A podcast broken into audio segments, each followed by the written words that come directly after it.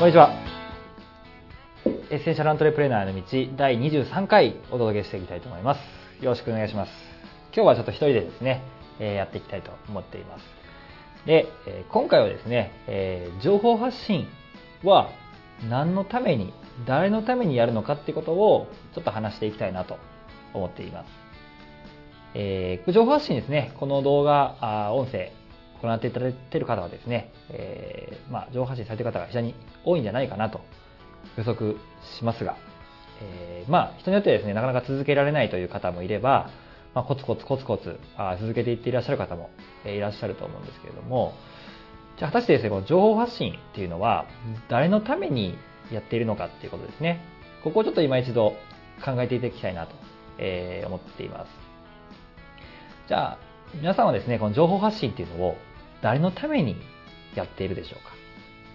えー例えばですけど、いろんなね、えーお客さんに、まあ、アクセス、まあお客さんとか見込み客の人ですね、に見てもらいたくて、まあ、発信しているという方だったりとか、まあ、集客するためにやっている。もしくは、検索対策ですね。えー SEO のために、こう、ブログを書いて、記事を貯めていっているという人もいれば、えーまあ、自分のね、えー美貌録としてこう書いてるって人もいれば、まあ、いろんな目的があって書いていらっしゃるんじゃないかなと思います。でそれぞれですね、えー目的としてはいいんですけれども、本質的にはですね、こう何のためにこう情報発信をしていくのかっていうその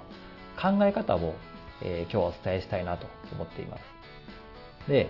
僕も最初はですね、その、やっぱり情報発信をして自分たちの、自分たちのね、価値を知ってもらいたいという気持ちで最初やっていました。で、それって結局はですね、まあどこまで行っても皆さん、あさっき言ったような目的全部、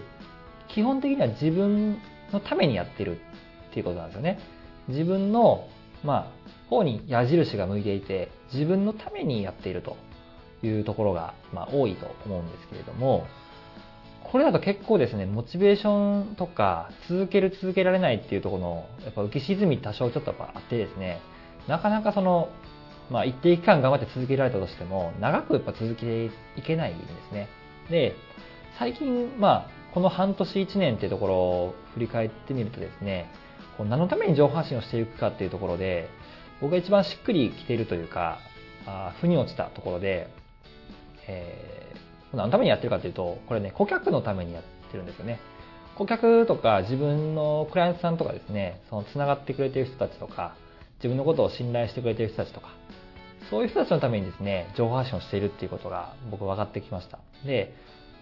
やっぱりですね、自分一人でその人たち、まあ、クライアントさん含めてサポートできることっていうのは、正直まあ借り切られてるんですね。えー例えば月1回の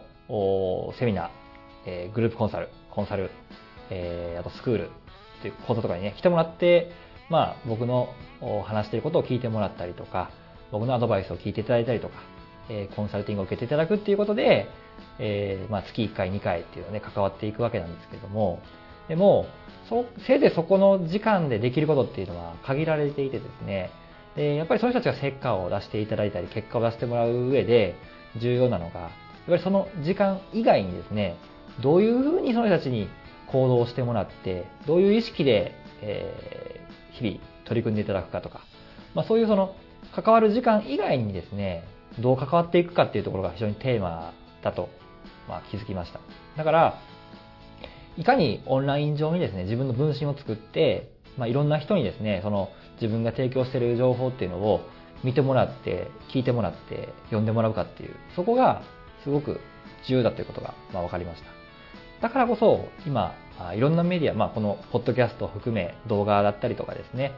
え音声、メルマガ、LINE アット、Twitter、あブログ、Facebook といったですね、様々なメディアを通じて、皆さんに情報提供、情報発信っていうのを僕はしているんですね。でこれは一番は、クライアントさん顧客の方に見ていただきたいっていうのが一番なんですよ。だから、最近は本当にそのクライアントさんの方にですね、いろんな情報、まあ、登録してくれてるかどうかっていうところを確認したりとかしてですね、あの、とにかく漏れなくいろんなところですね、極力見ていただきたいなというところで、えーまあ、ツイッターだったら本当に短い短文で価値を届けられるし、まあ、Facebook だったら割と近況とかね、こう報告できたりとかもするし、でメルマガとか LINE アットとかっていうのは、ある程度こう少しね、え限定的な情報を出したりとかっていう形で、まあ、どんどんどんどんその、えー、情報発信っていうのを、まあ、絶やさずですね、やるようにしています。で、こういうことによってですね、こう自分の持ってるリソースっていうのを最大限その人たちに届けられることができるので、えー、そうするとですね、もうやっぱり気合がやっぱより一層入るし、えー、その人たちのために何か、とにかくね、こう情報発信絶やさずやっていかないといけないなっていう、その使命感が出てきます。でそうすると、情報発信っていうのは必然的にですね、あの、まあ、やる、やらないといけないっていうか、まあ、やらないといけない気持ちっていうのがね、どんどんどんどん僕の中で芽生えてきたんですね。なので、情報発信もし続けられないなと、なかなか続かないなっていう人は、ちょっと矢印がですね、こう、やっぱり自分の方に向いてしまってるんじゃないかなと思うんですよ。でも人のためとか、大切なクライアントさんのためだったら、なんとか頑張れるんじゃないでしょうか。っていうふうにちょっとしてですね、あの、情報発信をする目的の、まあ、矛先というかですね、えー、を、ちょっと少しずつね、自分以外の人に向けてみてください。そうするとですね、えー、モチベーションどうこうたんっていうことは言ってられなくなるはずです。だからモチベーションが、ね、続かない、えー、上がらないということで悩んでいる方はですね、えー、ちょっと今一度意識をね、変えていただいて、えー、向かっている先がですね、こう自分ではなくて、その周りとか大切なクライアントさんというところで、えー、向けていただけると、まあ、必然的にですね、モチベーション動向という次元じゃなくなってくるのかなと、えー、僕は考えています。ということでね、上発信、えー、なぜやるのかってことですね。誰のためにやるのかってことをちょっと考えてもらうきっかけにしていただけたらなというふうに思います。はい。では、第23回のエッセンシャルアントレプレーナーの道、えー、以上となります。えー、ありがとうございました。